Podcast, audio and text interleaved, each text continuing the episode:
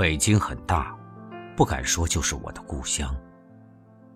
我的故乡很小，仅北京城之一角，方圆大约二里，东和北曾经是城墙，现在是二环路。其余的北京和其余的地球，我都陌生。二里方圆，上百条胡同密如罗网，我在其中活到四十岁。编辑约我写写那些胡同。以为简单，答应了，之后发现这岂非是要我写我的全部生命吗？办不到。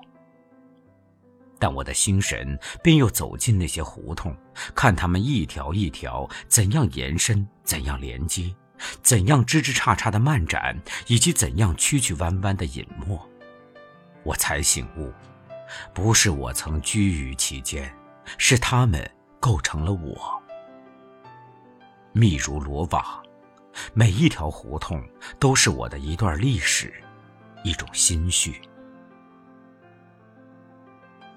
四十年前，一个男孩艰难地跨过一道大门槛儿惊讶着四下张望。对我来说，胡同就在那一刻诞生。很长很长的一条土路，两侧一座座院门排向东西。红而且安静的太阳悬挂西端。男孩看太阳，直看得眼前发黑，闭一会儿眼，然后顽固的再看太阳。因为我问过奶奶：“妈妈，是不是就从那太阳里回来？”奶奶带我走出那条胡同，可能是在另一年。奶奶带我去看病。走过一条又一条胡同，天上地上都是风，被风吹淡的阳光，被风吹得断续的歌哨声。那家医院就是我的出生地。打完针，嚎啕之际，奶奶买一串糖葫芦慰劳我，指着医院的一座西洋式小楼说：“他就是从那儿听见我来了。”我来的那天下着罕见的大雪，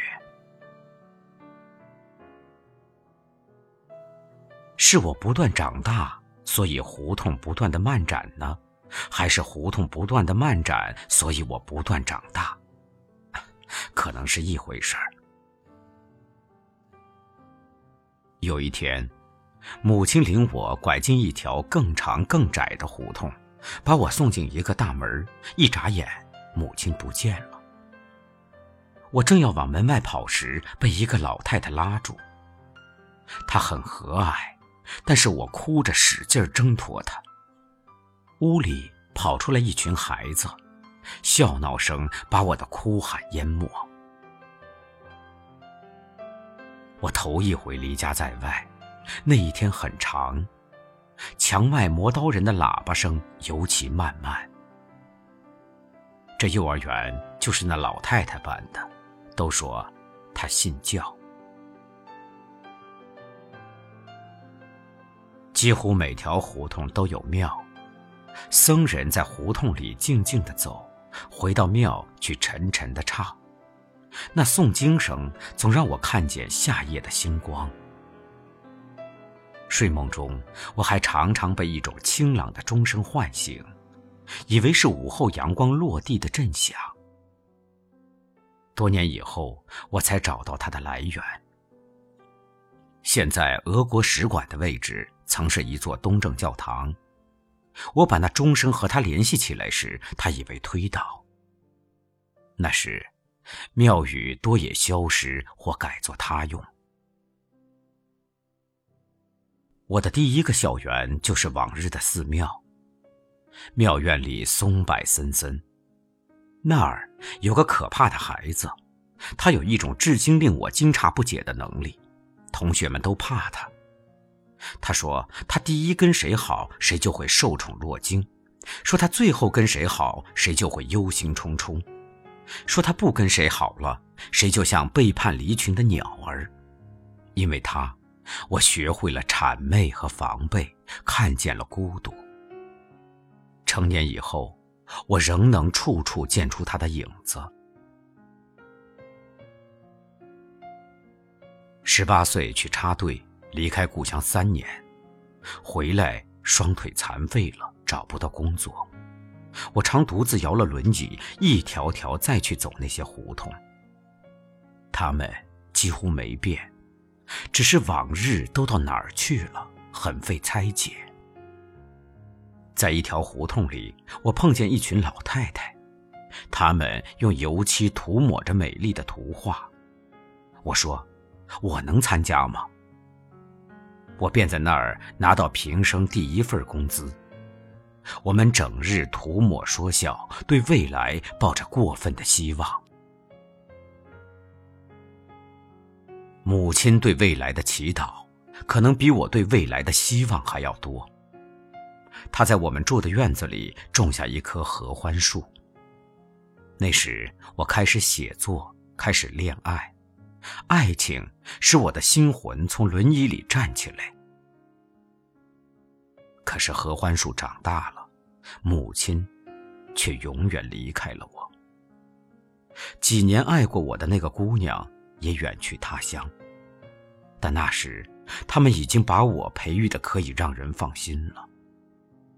然后，我的妻子来了，我把珍贵的以往说给她听，她说，因此她也爱恋着我的这块故土。我但不知，像鸟儿那样飞在不高的空中，俯瞰那片密如罗网的胡同，会是怎样的景象呢？飞在空中，而且不惊动下面的人类，看一条条胡同的延伸、连接、枝枝杈杈的漫展，以及曲曲弯弯的隐没，是否就可以看见了命运的构造呢？只是因为在人群中多看了你一眼，再也没能忘掉你容颜。梦想着偶然能有一天再相见，从此我开始孤单思念。想你时，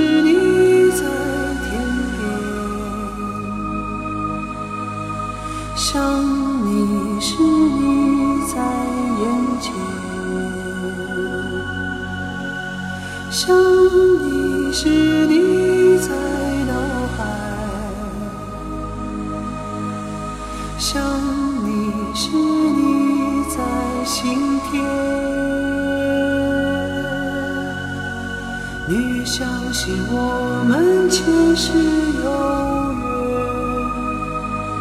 今生的爱情故事不会再改变。宁愿用这一生等你发现，我一直在你身旁，从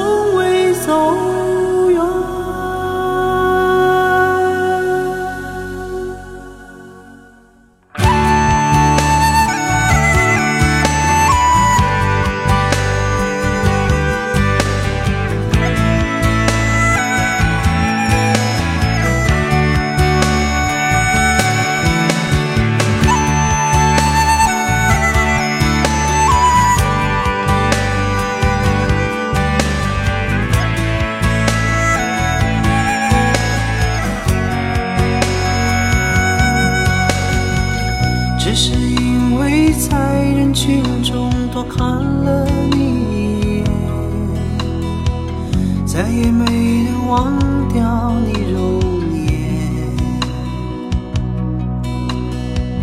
梦想着偶然能有一天再相见，从此我开始孤单思念。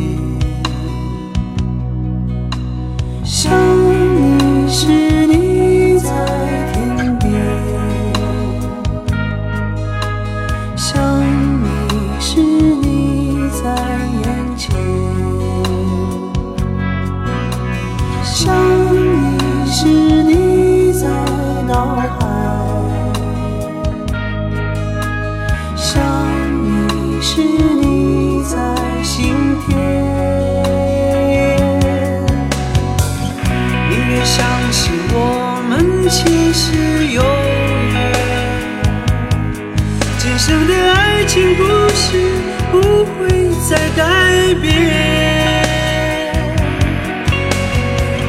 宁愿用这一生等你发现，我一直在你身旁，从